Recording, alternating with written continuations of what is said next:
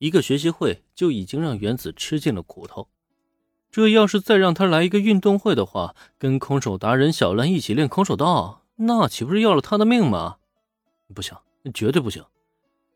对于小兰的提议，原子不经思考犹豫，直接把头摇成了拨浪鼓。而这样的一幕落在铃木玲子的眼中，也让他倍感无奈的长叹了一口气。自家这个妹妹啊，真是多亏了与她交往的是林恩君了。如果换作是另外一个人的话，估计老早就被嫌弃的不要不要的了吧。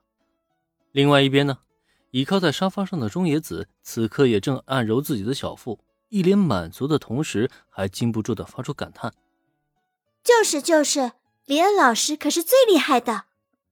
可惜了，我们现在没办法经常吃到林恩老师的料理。唉。”真是羡慕小兰学姐和原子学姐啊！话说，我要是能跟两位学姐一样与林恩老师交往，我是不是也就能天天都享用到这样的美味了？对于无法每天吃到这样的美食，唯的执念真的很深。这甚至让他最后灵光一闪，突然想到了一个两全其美的解决方法。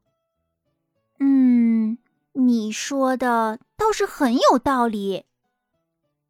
在听到维的话之后，田井中律煞有其事的点了点头。他很赞同维的说法，只可惜啊，他的话音才刚刚落下，就收到了来自青梅竹马的暴力。你们不要瞎胡说啊！林恩前辈与学姐们的关系那么好，咱们可不能随便插足其中。尤其是维你的这种想法，就更不对了。对于维和律这种危险的念头，秋山林的心中一紧。忙不迭的警告二人，可不要犯原则性错误哦。毕竟为了吃到美食就去与林前辈交往什么的，这种不纯的目的实在是太过分了。被林这么一警告，唯独了嘟嘴，表情有些无辜。可在一旁遭到了暴力的绿队呢，却是在捂着额头，同时却又不禁开口抱怨了起来：“什么嘛，只是说说而已，那么认真干什么？说说也不行。”想也不要想。面对绿的抱怨，林直接瞪起了眼睛。这件事情在他眼中没有任何的回旋余地，必须要严厉禁止。真是的，林，你也太大惊小怪了，又不是要让你跟林恩前辈交往。非常了解自家青梅竹马的绿队，很清楚林现在是真的有些生气了，心知不好再招惹对方，可临终了。终究还是要免不了嘀咕两声，可问题是，恰恰就是这两句嘀咕，让对面的秋山林闻听之后，差点羞红了脸蛋儿。绿，你在胡说些什么啊？妈妈，好了，玲，绿也只是在开玩笑而已，别太生气了。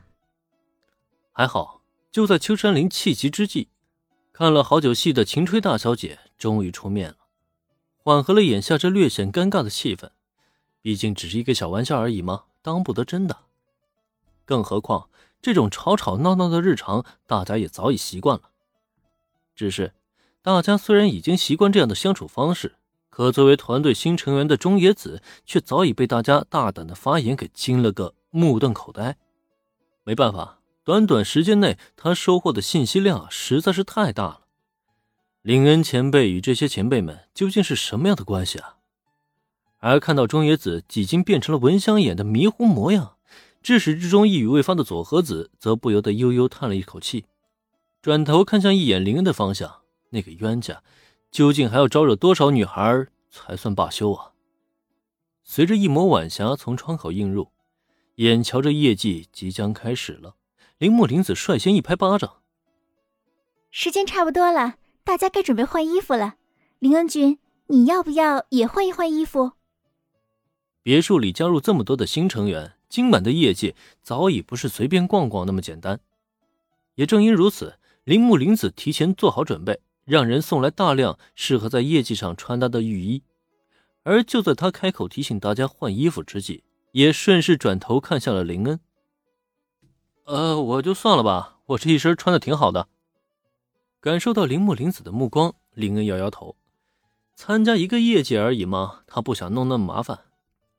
事实上，野原广志也是跟他的想法一样，两个大男人谁也没去换衣服，反倒是小新一眼瞧见漂亮大姐姐们纷纷上楼，眼睛顿时亮了起来，拔腿就想跟上女孩们队伍。只可惜啊，还没等他小短腿跑上两步呢，就直接被林恩给捉住了。